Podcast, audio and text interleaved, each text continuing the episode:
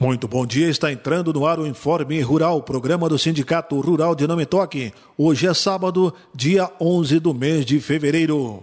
São destaques no programa de hoje. Direção do Sindicato Rural participa em Porto Alegre do lançamento oficial da Expo Direto Cotrijal. Sexto Opso América será lançado na Expo Direto esse ano. Direções do Sindicato Rural e dos Trabalhadores Rurais iniciam tratativas para o dissídio coletivo deste ano. Reuniões online com a Farsul e da direção do Sindicato Rural entre os assuntos da semana.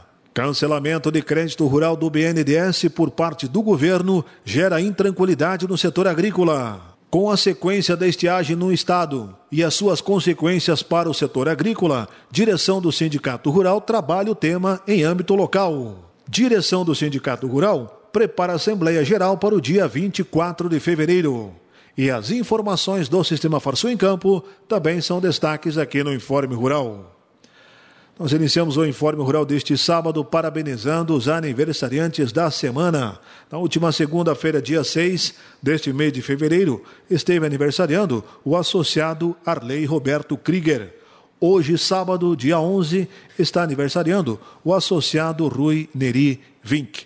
Ao Arley Roberto Krieger e ao senhor Rui Neri Vink, os parabéns da direção, na pessoa da presidente Teodora, demais membros da diretoria, associados ao Sindicato Rural de Não Me Toque, com extensão de base em Lagoa e Vitor Grefe, desejando aos aniversariantes saúde, paz, felicidades, muitos anos de vida e que essa data se repita por inúmeras vezes. Parabéns! E atenção para este aviso: edital de convocação. O Sindicato Rural de Não Me Toque, RS, convoca os associados para comparecerem à Assembleia Geral Ordinária e Extraordinária a ser realizada no dia 24 de fevereiro, às 19 horas, em primeira convocação, com a maioria legal, ou segunda e última convocação, às 19 horas e 30 minutos, na sede da entidade, para tomarem conhecimento e deliberarem sobre a seguinte ordem do dia tomada e aprovação das contas da diretoria correspondente ao exercício do ano de 2022. Convenção coletiva de trabalho, dissídio. Exame das reivindicações do Sindicato dos Trabalhadores Rurais de Nome Toque, Tapera e Vitor Grefe RS. E assuntos gerais. Pela presença de todos, antecipadamente, agradece a direção do Sindicato Rural. Nós já estamos aqui nesta manhã de sábado com a presença da presidente Teodora. Muitos assuntos na semana foram tratados por ela como dirigente maior da direção do Sindicato Rural e também pelos demais membros da diretoria e também associados. Ela vai agora aqui no Informe Rural trazer todas essas informações. E é uma satisfação, Teodora, tê-la mais uma vez aqui. Muito bom dia. Seja bem-vinda. Bom dia, ouvintes. Bom dia, Antônio Sadi. Iniciamos o nosso programa fazendo um registro das agendas que eh, realizamos na semana que passou, representando o Sindicato Rural de Nometoque. Iniciamos na segunda-feira, dia 6 de fevereiro, participando do lançamento da Expo Direto Cotrijal em Porto Alegre, oportunidade em que estiveram presentes muitas lideranças, inclusive o presidente da Farsul, Gedeão Pereira, também o superintendente do Senar, Eduardo Condorelli, representantes locais aqui de Nometoque e lideranças estaduais. Também na volta, no retorno de Porto Alegre, à tardinha e noite, tivemos duas reuniões importantes online. A primeira de organização do Opsul América, que terá seu lançamento na Expo Direto na quinta-feira, dia 9, às 13 horas e 30 minutos.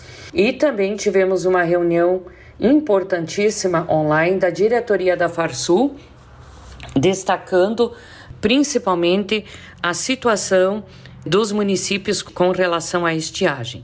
Foi uma reunião de levantamentos da Farsul para direcionar as iniciativas, os procedimentos que a federação estará tomando agora, logo em seguida. Também na quarta-feira estivemos reunidos a diretoria na nossa reunião normal de encaminhamento de diversos assuntos e também recebemos no sindicato, o presidente do Sindicato dos Trabalhadores Rurais, Michael Junges, iniciando as tratativas do dissídio da categoria, o qual segue na próxima semana. E nessa sexta-feira que passou, também recebemos no sindicato o supervisor do Senar, Gelson Dalbello, que é responsável pela área dos ATEG, da Assistência Técnica Gerencial, cujo programa nós temos dois grupos, aliás, um grupo relativo à cadeia produtiva de grãos e estamos iniciando em breve, ainda tem vagas para a cadeia produtiva da pecuária de leite. Então, esses foram os nossos principais temas e abordagens e participações nesta última semana que passou. Destacamos agora as principais notícias e informações do mercado econômico, a nível nacional e internacional. O déficit comercial da Rússia em janeiro aumenta com o impacto das sanções ocidentais. Ao impor teto de preço ao gás e o petróleo russo, os ganhos com a venda de energia foram limitados e minimizou-se o financiamento da guerra na Ucrânia. O governo brasileiro busca ampliar o programa ABC. O desembolso para estimular conversão de pastagem e fim do desmate ainda são considerados tímidos, por isto, a ampliação do investimento no programa quanto à proteína animal gaúcha. O Chile abre mercado para proteína animal gaúcha. Na segunda-feira, dia 6, o Chile reconheceu oficialmente o Rio Grande do Sul como área livre de febre aftosa sem vacinação. Uma ótima notícia. Nos Estados Unidos, dados de emprego mais fortes do que esperado mostram que a alta de juros no país será um processo longo. Isto diz Jerome Paul, do Federal Reserve. Na véspera do relatório do USDA, grãos caem em Chicago. O mercado espera elevação na estimativa de colheita de soja no Brasil e corte as produções argentinas de milho e soja devido à seca no país. O Brasil pode ser autossuficiente no trigo em menos de cinco anos, diz a Embrapa. Para presidente da estatal, Celso Moretti, o impulso à produção vira, sobretudo, no Cerato. Bolsa e real ampliam perdas e fecham em queda após Lula subir o tom contra o Banco Central. O presidente novamente colocou em xeque a independência da autarquia e disse que Roberto Campos Neto deve explicações ao Congresso. Neste mesmo sentido, no Correio do Povo, na coluna de Taline Optis, escrita por Maureen Xavier, ela destaca que o, o calcanhar de Aquiles é, de Lula, que chegando a quase 40 dias de governo, o presidente Lula e o mercado ainda não fizeram as pazes. Ao contrário, o clima parece cada vez mais acirrado diante de uma sucessão de declarações e reações. Enquanto que o entorno tenta atuar como bombeiro para amenizar a temperatura, o duelo permanece e até aqui tem sido o calcanhar de Aquiles de Lula. Enquanto que os atos antidemocráticos de 8 de janeiro acabaram por dar um certo conforto a Lula, fazendo com que as instituições estivessem mais unidas, o que foi evidente em muitas manifestações no dia de ontem, a questão econômica tem gerado a maior das tensões. E isso não é nenhuma novidade. O último case tem sido a autonomia do Banco Central. Em entrevista, Lula reiteradamente fez críticas à condução do Banco Central em função das taxas de juro e citou a necessidade de rever a autonomia do Banco Central. Neste caso, o bombeiro foi o ministro das Relações Institucionais, Alexandre Padilha, que, para diminuir a tensão, afirmou não haver nenhuma proposta do governo para rever a autonomia do órgão. A temperatura está alta lá fora. Aqui em Brasília está quente. O resto é um debate, afirmou Padilha. Novamente, é um episódio de muitas discussões e troca de farpas. A maioria nos bastidores e o tempo segue passando. Estas, então, foram as palavras de Maureen Xavier na coluna de Taline Optis do Correio do Povo. A informação de que o crédito rural teve o seu desembolso suspenso pelo BNDES pegou, de certa forma, os produtores rurais de surpresa, né? Então, estão suspensas para financiamentos e crédito rural do BNDES no ano agrícola 2022 e 2023, o Programa de Crédito Rural Agropecuário Empresarial de Custeio, o Pronaf Investimento, Pronaf Matrizes e Reprodutores, Pronaf Tratores e Colheitadeiras, Pronamp, Programa ABC, PCA, ProIrriga, Procap Agro Giro. Então, essa notícia, após a informação de que os créditos seriam reabertos pelo BNDES, voltou então a suspender as nove linhas dos programas de crédito rural por causa do elevado nível de comprometimento dos recursos disponíveis. A notícia é de que apenas o Moderagro, o ABC ambiental e alguns itens do Pronaf estão então disponíveis ainda.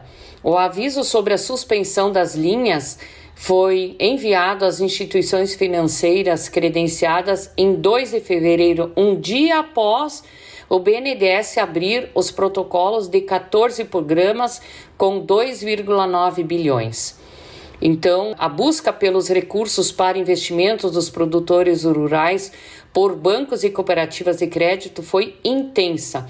Uma fonte relatou a edição do Valor, que é o site de notícias, que o saldo disponibilizado para algumas linhas durou menos de duas horas no sistema, a partir da reabertura dos protocolos. Muitos programas estavam fechados há meses. Então, é uma notícia que nos preocupa, até porque precisamos de recursos. No ano passado também aconteceu algo semelhante, né?